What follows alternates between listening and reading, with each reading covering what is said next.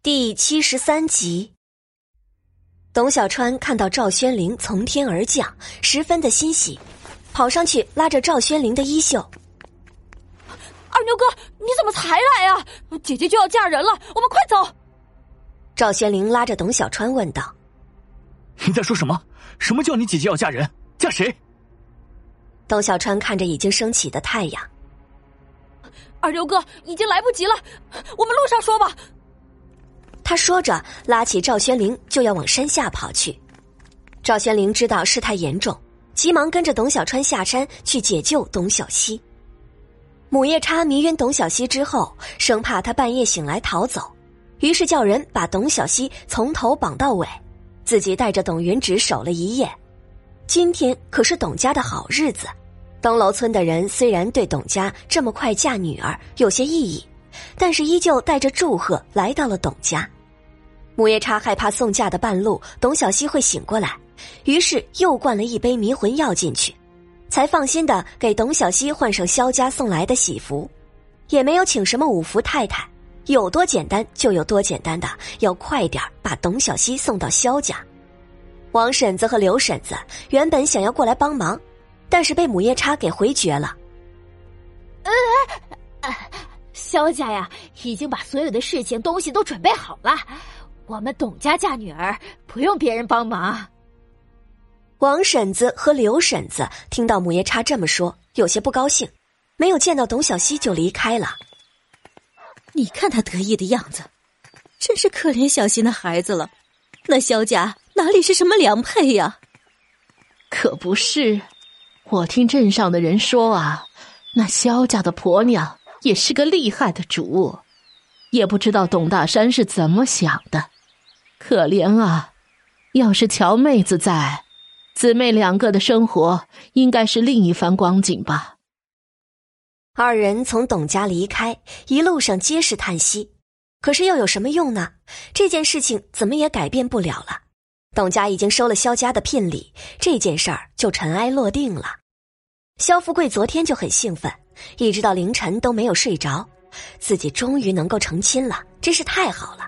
听娘亲说自己的媳妇是镇子上小有名气的小神医，那个小神医自己可是见过一面的，那身姿那气质，从前可不是自己敢肖想的对象，没想到自己有一天也能娶到那样的人做自己的媳妇，真是祖上积德呀！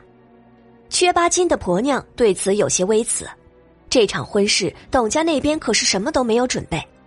就连娘家需要准备的喜服都是萧家这边给买的。哼，这个媳妇儿，看样子董家也不是那么重视。等着吧，看我明天怎么为难她。新嫁娘到婆家可是要立规矩的。萧富贵准备好了，薛八金今天特大方的给自己儿子准备了一辆马车，好让儿子坐着车去接自己的新娘。由于萧富贵的心急，一路上催促着，迎亲的队伍比预定的时间早到了一会儿。母夜叉在见到萧富贵本人的时候，十分的庆幸出嫁的不是自己的女儿。这个萧富贵个头一般，身材有些壮实，尤其是那双眼睛特别的小，就像一张人脸上按了两个绿豆一样，看起来整个人特别的滑稽。萧富贵在仆人的帮助下下了马车。看到母夜叉在门口，急忙咧开一张笑脸。呃，是是是是是岳岳岳母岳母大人吧？小小婿，这这这这这这这厢有有礼了。母夜叉一听，心里乐开了花。这萧富贵不仅仅是个跛子，还是个口吃啊！哎呀，是富贵儿啊！当新郎就是不一样啊！这么早，是不是有点太新奇了？母夜叉一面调侃着，一面心里鄙夷。小小小婿心心心里着着着急。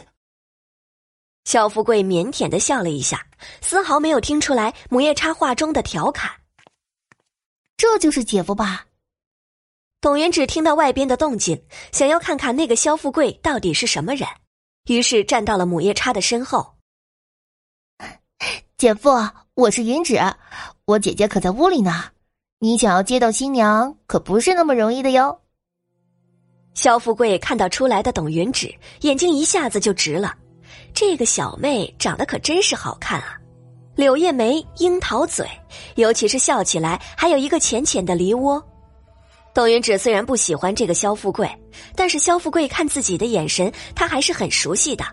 这种眼神，他可是在张铁锤身上见过。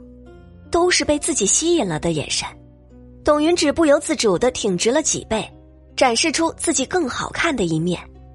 肖富贵的眼睛已经牢牢的粘在了董云芷的身上，直到身边的人提醒了几次，才回过神来。母夜叉看到萧富贵对自己女儿痴迷的样子，心中既骄傲又厌恶。萧富贵在身边人的提示下，拿出早早就准备好的红包，一瘸一瘸的走到董云芷的面前。这这这些就就给给妹妹妹妹妹了。董云芷笑意盈盈的接过萧富贵递过来的红包，掂了掂，感觉重量还不错，于是侧身让出位置。姐夫稍等，我去叫姐姐出来。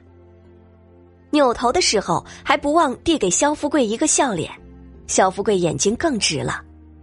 董小希是被喜婆背出来的。头上盖着红盖头，双手直直的垂了下来，整个人趴在喜婆身上，看起来就好像是彻底妥协了一样。喜婆把董小希送到轿子里，在旁人看起来，董小希的样子有些奇怪。喜婆把董小希背到喜轿之后，董小希依旧没有举动。喜婆是在别人的帮助下，很费力气的把董小希送进轿子的。肖富贵在众人的祝贺声中，准备带着自己的新娘启程的时候，就听见人群中传来了一个声音：“站住，放开我姐姐！”董小川一个箭步跑到喜轿的面前，拦住轿子的去处。“哎呀，董小川，你在干什么？你姐姐的好日子，你却在外面混到现在才回来，现在还拦着轿子，误了吉时，你能承担得起吗？”木叶叉说着，就要去拉开董小川。赵轩灵跟在董小川的身后，来到了轿子面前，看着八个轿夫，眼神狠厉。起开！轿夫根本不知道发生了什么事情，但是被眼前人的眼神吓得瑟瑟发抖，急忙松开轿子，跑到了人群之中。赵玄灵一个快步掀开轿帘，就看到董小希穿着大红的新娘喜服，软绵绵的瘫在轿子里。赵宣灵急忙上前去掀开盖头，伸手到董小希的鼻尖探了探她的鼻息，粗略的检查了一下，发现只是昏迷，悬着的心才缓缓的落了下来。感谢您的收听，去运用商店下载 Patreon 运用城市，在首页搜索海量有声书，或点击下方链接听更多小说等内容。